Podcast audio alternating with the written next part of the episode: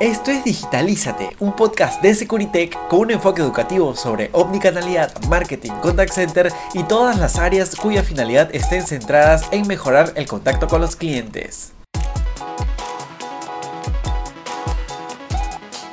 Hola amigos y amigas, ¿cómo están? Espero que se encuentren muy bien. Yo soy Jorge Bautista y los acompaño nuevamente en un programa más de Digitalízate, el número 7 para ser exactos. Qué rápido pasa el tiempo, uno a veces no se da ni cuenta. El día de hoy eh, les voy a hablar sobre cómo utilizar WhatsApp para mejorar las campañas de cobranza. Pero ¿por qué WhatsApp? Pues recordemos que es una aplicación con una tasa de apertura del 98%. ¿Esto qué quiere decir?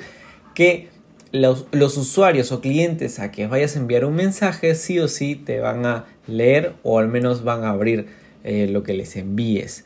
¿Ok? Eh, ¿Qué más?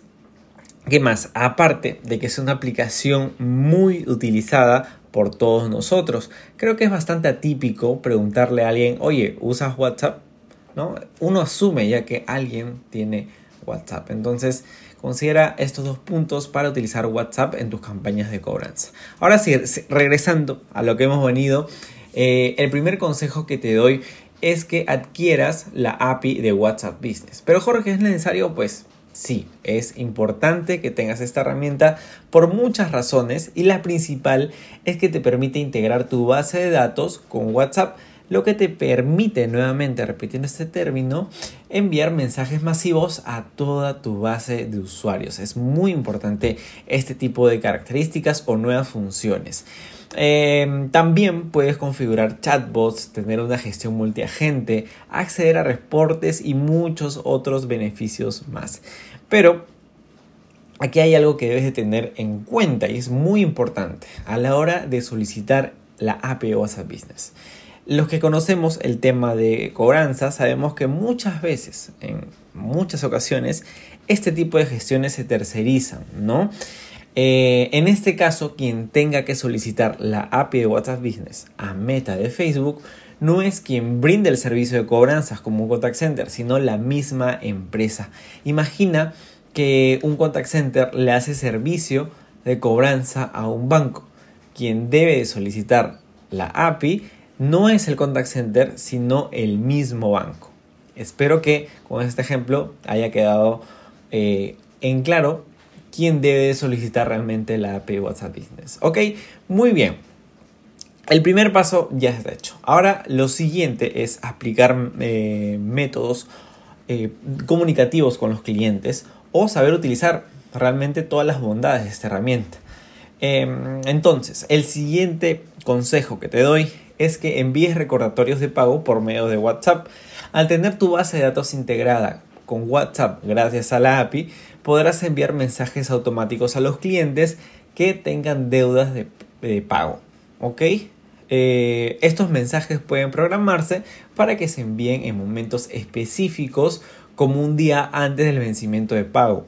Además, estos mensajes se pueden personalizar para cada cliente y así tus mensajes serán mucho más efectivos.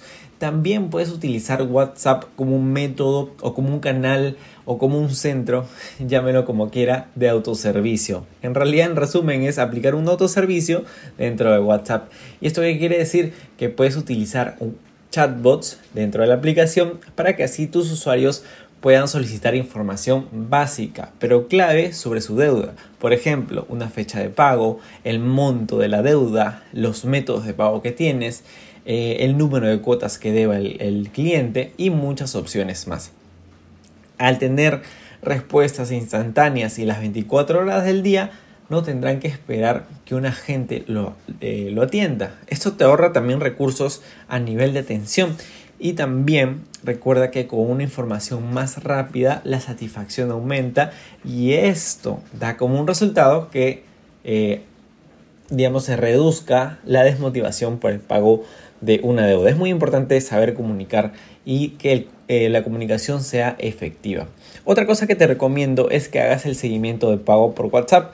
Puedes enviar mensajes a los clientes que hayan prometido realizar un pago eh, en una fecha determinada luego de una renegociación de una deuda. Puede ser que antes lo has llamado por teléfono y haya quedado ok.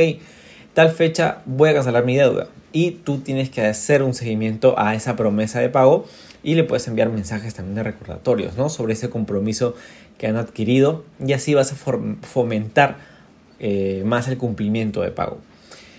También puedes usar WhatsApp como un refuerzo comunicativo a acciones claves. Por ejemplo, enviar mensajes al momento de que un cliente haya hecho un pago.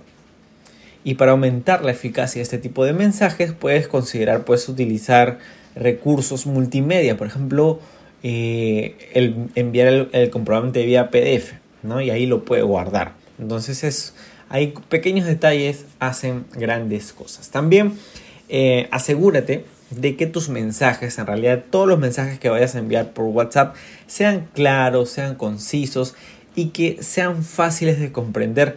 Puedes utilizar emojis, oraciones cortas, bubbles de texto y muchas otras cosas más. Si bien WhatsApp, como lo mencioné, es una aplicación con una alta tasa de apertura, no quiere decir que los usuarios vayan, vayan a leer pues un bloque gigantesco de texto, ¿no? Entonces eso marea mucho a los usuarios y ya no quiere seguir leyendo nada. Entonces la información ahí ya casi queda inválida. Entonces hay que hacer que esta experiencia sea mucho más amigable. Muy bien, espero haberte ayudado con estos sencillos eh, consejos slash tips para que puedas mejorar tus campañas de cobranzas por WhatsApp.